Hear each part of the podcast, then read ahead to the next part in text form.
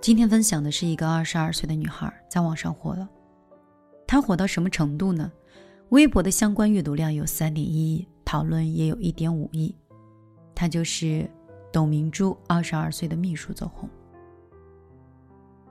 董明珠亲自为她站台，在一场活动中向媒体介绍直言说：“我希望她能在我身边，我要把她培养成第二个董明珠。”这个赞誉实在是太难得了，因为一直以来，董明珠在别人眼里都是一个铁娘子一般的人物，那是说一不二的，对待属下也是雷厉风行。但是在这个女孩面前，她却一改往日的严肃，丝毫不加吝啬的大加称赞。能当着大家的面说这样的话，无疑就是对这个小姑娘能力的巨大肯定。那她究竟是谁呢？凭什么在二十二岁的这个年纪就获此殊荣呢？我是带了一份好奇心，点开了这个二十二岁女孩的履历。她叫孟雨桐，河北石家庄人。高中毕业那一年，她作为保送生就读于浙江大学的外语系。在别人眼里，她一直都是闪闪发光的存在。初入大学的她，就成了人群中的焦点。她的爱好是十分广泛的，舞蹈、主持、摄影都是拿手的，并且他在大二那一年也参加了著名的职场类的节目《一站到底》，在电影的荧幕中也是崭露头角。在那里，他的自信、落落大方的表现引得了不少人的关注，这也为他为之后跟着董明珠的相遇是埋下了伏笔。果然，就在今年的四月份，他参加了一档名为《初入职场的我们》这样的一档综艺节目。在这里，他跟董明珠是正式见面了。也就是在这里，他被董明珠看上了，最终一锤定音，让他成为了自己的接班人。在这个节目中，有两件事情让我印象非常深刻。孟雨桐在节目中负责一个项目。作为项目的负责人，他提出了一个方案，但是这个方案却因为众口难调，引发了不少的争议。同伴对他的看法是有些不赞同的。他的同伴都是来自于985、211等一些高等学府的毕业生，他们有想法、有才气，当然，他们也有一份不服别人的傲气。可是面对周围这种质疑的声音，孟雨桐并没有被别人的意见所左右，而是说了一句。可是我是负责人。如果话说到这里就结束了，也许所有人都认为这个女孩年纪不大，内心却是强势霸道的。然而孟雨桐却紧接着说了一句：“给我时间，我能搞定。”就这么短短的两句话，就能看出她的性格，能坚持自己认为是对的事情，哪怕周遭的声音再多，也能不顾一切的去执行。能对结果负责，在所有人都无法安定下来的时候一锤定音去做出选择，这样的人才有成功的潜质。第二件事情是孟雨桐在节目中准备方案，在一次考核中，他的排名是倒数第一，而他的营销方案一次又一次的被董明珠去否定了。董明珠严厉的批评他说：“你做的方案跟产品没什么关系，就是单纯的搞笑，我们不能为了搞笑。”而去搞笑。一般人，在排名倒数第一的情况下，又面临着这么严厉的批评，很可能容易是胡思乱想，陷入严重的精神内耗当中。他们可能会觉得，领导是不是不喜欢我？其实还有一些玻璃心的人可能会猜想，哎，他是不是看不惯我，所以是在故意找我茬吧？但是孟雨桐并没有这么想。他没有拿一丝一毫的精力去浪费在精神的内耗上，不去想失败了怎么样，他是马上调整了心态，专注于自己做的事情上面，并且仔细分析董明珠说的话，到底是有没有道理的。最后，他顶着巨大的压力，一遍又一遍的修改方案，也出色的完成了任务。正是这一次的表现，让董明珠对他是刮目相看。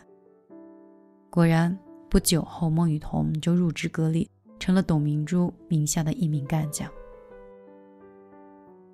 正如董明珠评价孟雨桐所说的：“我认可她的品质，最可贵的品质就是要坚持，坚持不被外界的声音所诱惑，而失去了自我。董明珠是谁？职场的老狐狸，面试过成千上万的人，在格力内部管理的员工那也是成千上万的。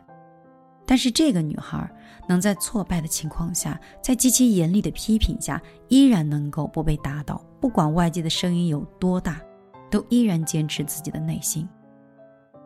这样的人其实是极其稀少的，这也是他所看重的品质，也是想培养他成接班人的原因。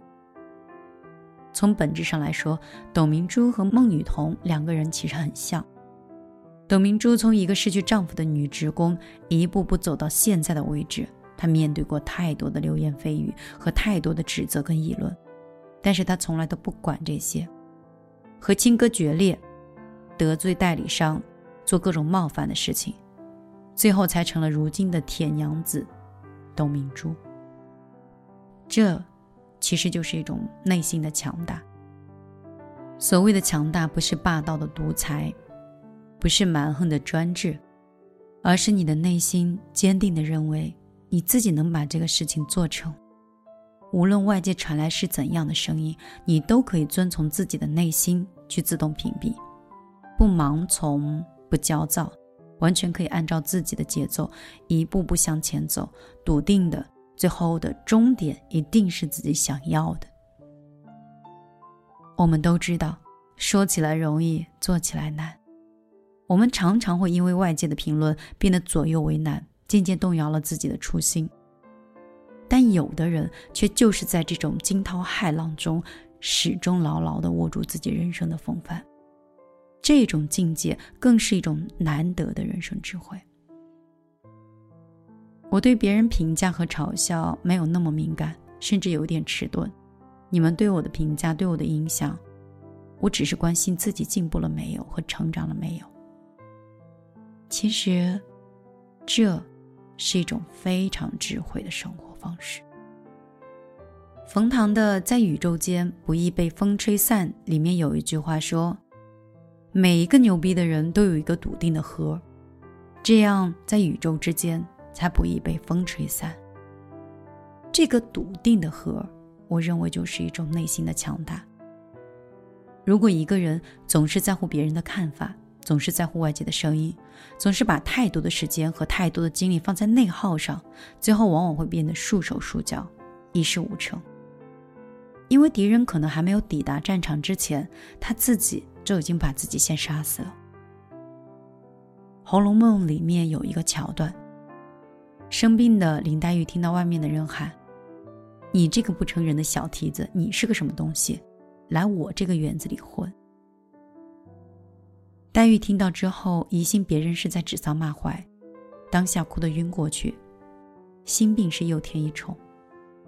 其实呢，人家只不过是在骂自己的外孙。你看。当你活在别人的嘴里的时候，你的情绪就会受到别人的左右。其实人生并不累，累的是你那颗多思敏感的心。进入新媒体的时候，一个曾经的同行加我，他说他之前想过这一行，但是实在是受不了，坚持不下来。他一开始是以投稿的形式去写作的，但是他受不了稿子被寄回的那些绝望感。他每次稿子发出去的时候。对方都可能在他的稿子里提出很多意见，他很没有办法理解为什么自己写完的稿子会被这么修修改改。修改也就罢了，一旦被退稿，他就会抱怨很久。难道是我能力不行吗？是别人在看我笑话吗？我这样坚持根本没有意义是吗？反正也不会有人肯赏识我或肯定我。这样的情绪，他要消耗好几天才能进入正常的工作和生活。由于情绪和内耗太严重，最后他只能放弃了。其实他的话让我觉得很有感触，因为对方原本是一个很有才华的人，我也曾为他放弃而感觉到遗憾和惋惜。但是后来我才发现，一个人光有才华跟智慧是不够的。如果他过于敏感，过于太在乎别人的评价和态度，太在乎负面的情绪，这个人即使再聪明，那也是走不远的。这是决定了人和人之间差距的真正原因。有的时候，我们只有把外在的声音关到最小，聚焦自己想要的，不要被一些没有必要的看法和想法左右，我们才能轻装上阵，才能走得更远。一个过于敏感的人，往往会因为太过于在意外人的看法跟评论，把大量的精力都放到了这些有的没的事情上。那这个人真的很难成就一件事情。而聪明和强大的人就会知道，太过于在乎这些评论，你根本不可能全力以赴。他们深知世界与我无关，你只管大方勇敢地向前走。他们把全部的时间都聚集在自己所做的事情上，全部都用来使自己成长，他自然而然就很容易成功了。今天想跟你说这些，是因为我发现。在我们身边容易被干扰的人实在是太多了。我今天说了几句话，别人没有附和我，是不是对我有意见？我路过的茶水间，他们在笑，是在笑话我吗？领导训话的时候朝我这里看了，他是不是针对我？这样的问题不断的萦绕在我心里，他可能会让当时那个你茶不思饭不想，甚至夜不能寐。别人就说了几句话，你就受不了了。被那些话干扰到不吃不睡，琢磨别人是什么意思。你想一想，你脆弱成这个样子，是不是太愚蠢？我们往往在意别人的评价，习惯于在意评价中找到自己的生命坐标。然而，这就等于将自己的人生钥匙交到了别人手里。面对批评指责，其实我们不妨延迟体会和迟钝一点，建立自我防御的墙。面对否定和责难，我们不妨深呼一口气，告诉自己：“我没有那么敏感，宇宙那么浩渺，生命那么长，而这件事情也是我们人生轨迹里的一颗尘埃。我需要做的是聚集在当下，去做好手里的每一件实实在在的事情，活成生命的每一刻的精彩。当你真正具备这种特质的时候，你就会发现。”所有你以为的惊涛骇浪，或许只是岁月中的一点小波澜。生活不可能是一马平川，日子也不会平坦的顺利。我们都需要一颗皮实的心，去对抗人生的路。别多想了，好吗？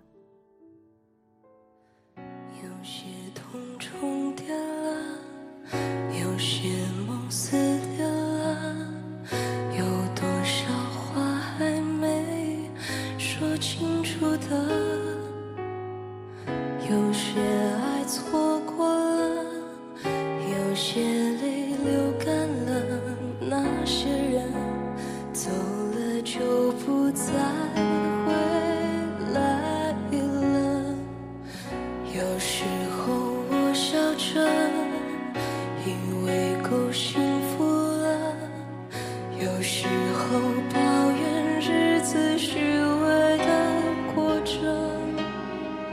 有时候想不起来存在的